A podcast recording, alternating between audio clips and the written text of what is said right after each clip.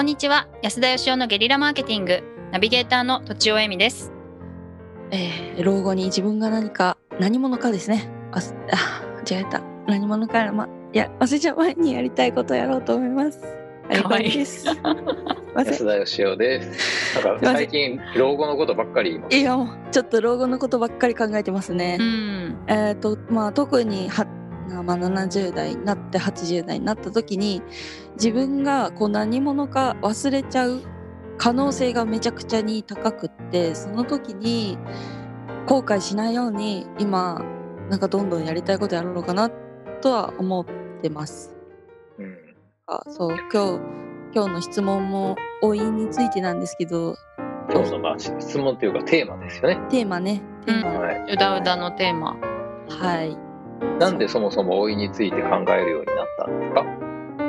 いや仕事ですね。まあちょっと介護職を始めましてそれではい。おじいちゃんやおばあちゃんとこう関わる機会がこうが断然増えたんですけれどもなるほど。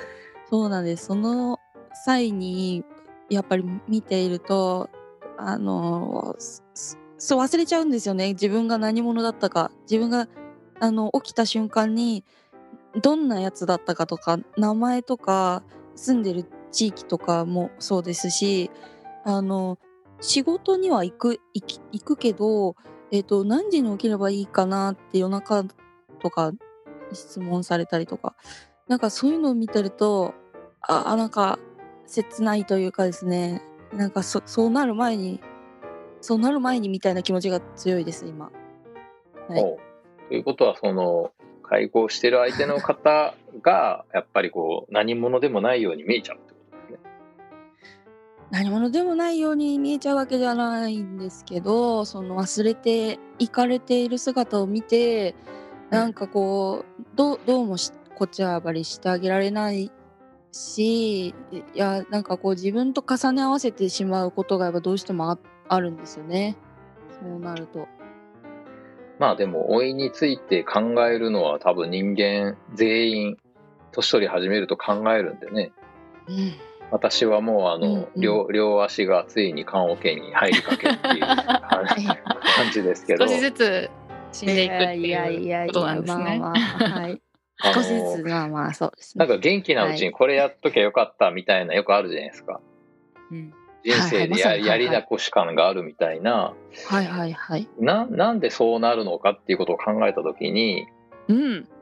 私はですねやっぱりその自分が何者かなのかなんていうことは、多分死んでも分かんない。いや死んだら分かるかもしれないけど死ぬまで分かんないんで はい。一番大事なのはうん今日やっぱり生きたってことは今日死んだってことなんだってことをちゃんともっと自覚することだと思うんですよね。うん。へえ。なるほど。なん一かどっかにゴールがあるわけじゃなくって、はい、毎日死んでいく自分がいてうん。でその死んでいくっていうことを実感しながら今日はつまんない死に方したなっていうことをきちんと受け止めて生きていくというか、死んでいくというかそれの積み重ねなんじゃないかって気がしますけどね。ああうんそうかそう思うとどういう死に方を今日はしようかなって確かに考えることができるからん寝て過ごすみたいなことはなくなりそうですね。それもあっていいんじゃないですかね。ああ逆になるほど。ちゃんちゃんとそれを受け止めるってことが大事ですよね。あああの意味意味のある生き方しかしてこなかった人間なんて僕はいないと思いますよ。そうかそういうただただ寝ちゃったとかなんかゲームしちゃったとかっていうこともまたこう人生の一部なわけで、はいまあ、それをこうきちんと受け止めて目をそらさずになんか生きていくというか死んでいくというかそれが唯一大事なことな気がするんですけど私は。あみんな一緒ですよ。そのどすごい偉い人でも何のために生きてきたんだろうなとか絶対感じると思いますよ。うんうんそれでまあ一日一日、まあ、楽しく楽しくなのかどうなのか分かんないですけど一日一日ちゃんと受け入れていればーうんそこまでねあれしとけばよかったとかいうことはないかもしれないしまあ思っても別にいいかってことなんですかね。うん、いいんですよ。あうんあのつまんない一日を今日も終えてしまったということを積み重ねて70歳まで来て死んだら別にそれでもいいし、うんうんそれを振り返らずに70歳になっていきなり70年分振り返るからすごい愕然と済んだと思うんですよね。ああそういうことかなんとなく理解しました。すごい理解が早い。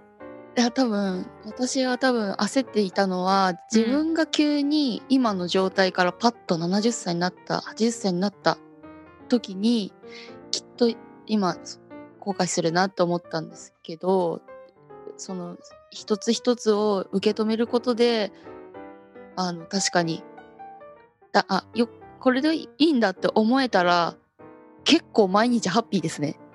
うん、と今おお思いました。はい。なんかそういうことをきちんとなんて言うんでしょうこのまま置いていっていいんだろうかって考えて生きてるっていうこと自体が一生懸命生きてんじゃないですか。本当です。ね。うん、そう思いますけど、うん、常にそういうなんかお老いていくところの、まあ自分のねみ未来みたいな人と触れ合ってるっていうのはすごいいいことですよね。意識するから。ああそうですそうそうそう本当そうですあの今の仕事がなかったらやっぱりなんかこう後悔しながら生きていたような気もしますし。うん。あの後悔したことがないっていうようなというかうん。むしろそんなこと考えずに振り返ったりせずにひたすらがむしゃら生きているような人っているじゃないですか。うん。一方でやっぱりこう 俺は果たして生きてる意味あるんだろうかって思ってるような人もね悩んで生きている人がいて僕はどちらかというとその自分のなんか生きてることとか命とかを悩んで生きてる人の方がちゃんと生きてるように見えるんですね。でなんかあんまりこう悩みもなく日々よく寝れてあのそんなこと考えてる暇があったら仕事するよ俺はみたいな人ってこの人本当に生きてんのかなっていうふうに見えますけどね。うんだから金子さんはしっかり生きてるように見えますよ僕には。ねえうんえーあーありがとうございます。ななんでさっきあのエミさんはか可愛く首をかせかしげたんですか？何の時だっけ？あ後悔しないみたいな人がいいるじゃないですかって言われているかな？って思ったから。私の周りではいあんまり分かんないっていうか知らないので。超ポジティブな人っていう意味で、はいはい、えーまあそれもまた楽しい人生だと思うんで全然僕は否定しないんですよ。はいはい、そのなんでしょう？趣味はゴルフと仕事みたいなことで、会社の売り上げが伸びてればハッピーみたいな別にそういう人生は僕は否定しませんけど僕はただその真面目に生きてるのはどっちかって言われたら悩みながら生きてる人の方が、まあ、個人的にそういう生き方の方が好きですね僕は。うんくよくよしつつでももうちょっとのほほんと生きたいよななんて思いながらもやっぱりこう悔やんじゃったりとか落ち込んだりというのがですね人生の醍醐味なわけではいでもジェジェットコースターだって登りっぱなしじゃつまんないわけですよ。はい。まあだからそういうのがいいんじゃないですか？うん。やっぱくよくよは必要ですよ人生。良い人生。確かにうん、映画の主人公でくよくよしないやついないじゃないですか。面白くないですよねそしたら面白くないじゃないですか。あんまか、はい完全無欠の人とか超ポジティブな人とかがそのまんま終わっていくドラマなんてね誰が見るのって感じなんでルフィとかはワンピースのルフィとかくよくよしないんじゃないんですか？くよくよしなさそうですね。あワンピースは読んでないんですか？安田さんは。読んでます。くよくよしなくてもまあ面白いケースもあるってことですかね？物語的には。いやあれは漫画だからじゃないでしょうかね。そう映画じゃないから。そうなんだ。手が伸び手が伸びちゃいますし、そうですね。うん、なるほど。でもやっぱりあのいろいろあるんじゃないですか。そのなんか勝てなかったりとか、うん。なんか仲間が死んじゃったりとかいうのを乗り越えているドラマがあるんじゃないでしょうかね。確かにそっ確かに。かそっか。はいはい。悔しいみたいなね。とちおさんにはあの一切何の悩みもないルフィみたいに見えるかもしれませんが、誰がですか？ね、とちおさんからはね。あルフィのね。ルフィが。はいはいはいはい私あんまり読んでないんですけど実は。はい。読んで読んでないのにそんな悪口。そうそうそう。あれじゃないですよ別に。言ってない言ってない。言ってない。言ってない。時代ですこれ。じゃああの最後にとちお先生に老い老いについてまとめて。はい？老い老いからちょっと違う話になっておりましたけれどもまあ一日一日生きた分一日死んだということを実感していくことと、まあ、くよくよするのが人生だっていうことですかね。はい。ということで、くよくよ生きていきましょはい。う。ね。わかりました。本日は以上です。ありがとうございました。ありがとうございました。本日も番組をお聞きいただきありがとうございました私たち3人でギブの実験室というオンラインサロンを始めることにしましたキャンプファイヤーファンクラブというサービスで募集をしていますので参加したい方はキャンプファイヤーで検索するか境目研究家安田義雄のホームページ安田義雄 .com からお申し込みください。来週もお楽しみに。